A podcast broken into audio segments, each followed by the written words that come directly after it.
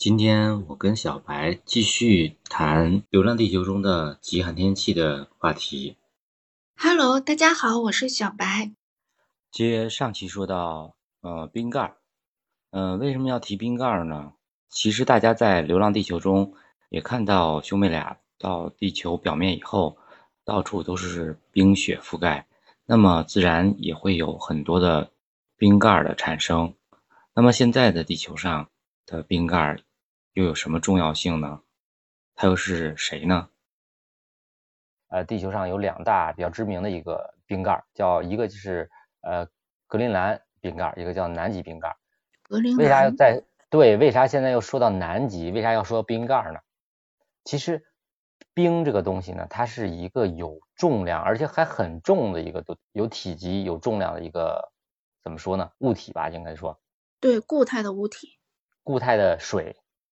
可以这么这么这么通俗点讲，但其实是其实如果说就是说，因为它在固态的状态下，它有很大的重量，它其实它压着的是什么？压的是地壳，地壳压的是地幔。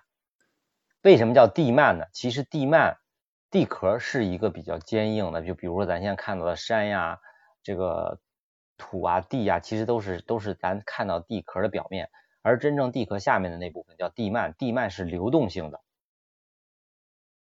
地幔也是水吗？它不是水，那我也不知道什么物质啊，这个没研究过。但是呢，地地幔据科学家讲，它是可流动性的。如果说你这个大冰大冰壳你压在这个地壳上，那么自然而然就会把地壳压下去一个坑，就跟咱说。嗯，比如说乒乓球一样，你用用手指头使劲摁摁下去，那它必然成为一个坑。那它坑下面的那部分空气就会想办法去游走。嗯，那如果说如果说随之地球的地球变暖，呃，导致于说北极，那北极既然说如果说慢慢的融化，那必然南极也在慢慢融化。那它融化了，那这个地它这个地壳是不是？就会即将带来一个动作，就叫回弹呢。嗯，就就像就像肚子胖了一样。对，它弹起来以后呢，它为什么会弹起来？是因为冰盖形成之前的这个地幔，它会慢慢的以流回来。哦。然后呢，就地幔流回来之后会有什么影响吗？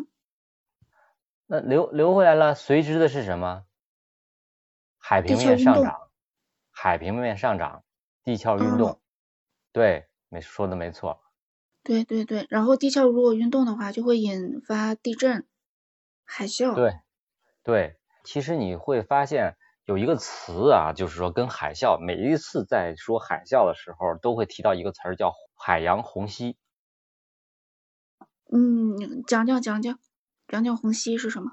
其实虹吸这个词儿呢是什么意思嘞？就是地壳是一个韧性强大的一个整体，所以这个地壳的运动时会出现，地壳运动的时候会出现断层，就跟刚才我说的那个，给你讲那个说，哎，地幔在流动，那它流动必然会让地壳发生变形，变形的时候它可能就会发生断层，那断层产生在海底，那虹吸的这个现象就产生了。这是不是像运动，就是运动员运动的时候韧带拉伤，或者是韧带拉断了？有点那个意思吧？啊，那这种这种断层出现，那就会必然就会引发所谓的这个海啸。这个海啸的规模一般都会很大。在这个地球，在这个地壳的这个断层发生的时候，同时呢，它会也会引发什么？冰川断裂，冰川断裂也是引发海啸的一个呃主要原因，就相当于说什么？小的时候我你应该玩过，就是拿个石头往河里头扔，对吧？对对对，打水漂吗？那不叫，就咱就别说打成打不成，咱就扔到水里头，会不会泛起这个波澜？会。那一个大的冰山如果掉到海里呢？会掀起海浪，对，具体多高多大，那就连带的其他的这个大地壳运动，是不是就会就相当于说，付之于规模的那种海啸就产生了？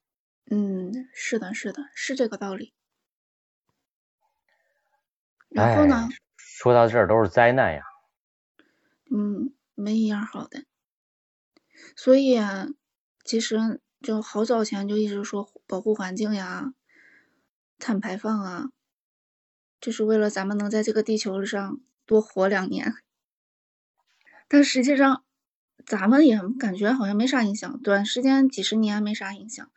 同样的，也不一定，也不一定，因为据这个。科学家预测呢，这个北极冰盖的话，融化期可能到二零四零年就已经可能就会出现。具体的这个时间的长短和什么时候会发生，那只是一个科学家根据现在和以往的一个数据去推断的。你要你要提科学家，你要提科学家，我觉得还是有点可信的。你要是提专家，我觉得那会不会提前呀？我觉得这个这个问题，这个问题也是科学家的一个推算数字吧。嗯。随之的这个呃海平面的上涨，那也就导致于说呃再加上海啸的产生，那城市是否还能存在在地壳上？因为城市都建在地壳上，对不对？对。那随之出现的就是出现的问题就是家园的问题了。对，极寒天气再加上冰海海啸，就感觉就跟那个以前美国拍的那个大片《后天》。对，后天，后天的话整个连那个自由女神像都淹了一半，就剩剩了个头，好像是。嗯，对对。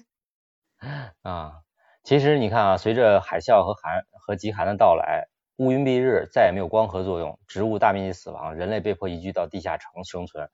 完了之后呢，就像这个《流浪地球》里边的这个地下城里边，那他一下子住到地下五公里的那个位置上，那没有了这个植物的光合作用，没有了阳光，那人该怎样去生存？其实是一个很大的，也是现在科学家在呃探究的一个课题。其实只是咱们不知道而已。对，嗯，很多事情都可能已经在做准备了，而且。没有了光，眼睛的作用可能就没有那么大了。真要是真要是悲观，还不至于这么悲观哦，不至于这么悲观。至少我们还有电，我们还可以去制造电能。对对对，往好了想，往好了想。我突然间想到深海里的那些鱼类，它们的眼睛其实就退化了，就看不到东西了都。是呀，它们主要靠的是触须和感知和一些，就比如说呃，就像海豚一样超声波。去寻觅和寻找和控制自己的身体嘛，对吧？对对对。啊，在灾难的人，那都是科幻故事里头的，真有假有咱也不知道。就是那个叫什么什么克拉什么深井，知道吧？就是前苏联当时钻的一个深井。那那个那个那个那里具体的就是讲了一下，说啊钻了多深多深之后呢，其实有什么什么什么。最终还是搁置了，因为什么？其实地球还是很大的。你想，如果说就现现在这么讲，如果说我说，哎，小白，咱们去美国吧，咱打一个这个地心地心地地铁直达，呲溜就过去了，是吧？嗯嗯嗯，我觉得没毛病呀，可以啊，你就挖嘛，对不对？那只是那只是你，那你只是在理想的科学知识能承载的情况下去完善和实实现的一个愿望罢了。嗯，哎，我突然间想到了《冰河时代》，《冰河时代》的那个动画片不就是吗？一个例子，然后冰川裂开了。提到《冰河时代》呢，就在科学家的历史考证里里边有讲说啊，咱们这个地球经历过冰河冰河时期，那个冰河时期就相当于整个地球全都是被冰层包裹，就跟咱们看那个《冰河时代》里边演的一样，漫天都是冰雪。对，都是冰雪。对，然后呢，它呢也是一个理想化的一个这个动画故事，因为至少在冰雪里边，它还有一些树的存在，还有阳光的存在。嗯，它它能够让植物生物还能够在这么极冷的环境下还能够生存。好，今天的节目就到这里，感谢我的小伙伴小白，谢谢大家。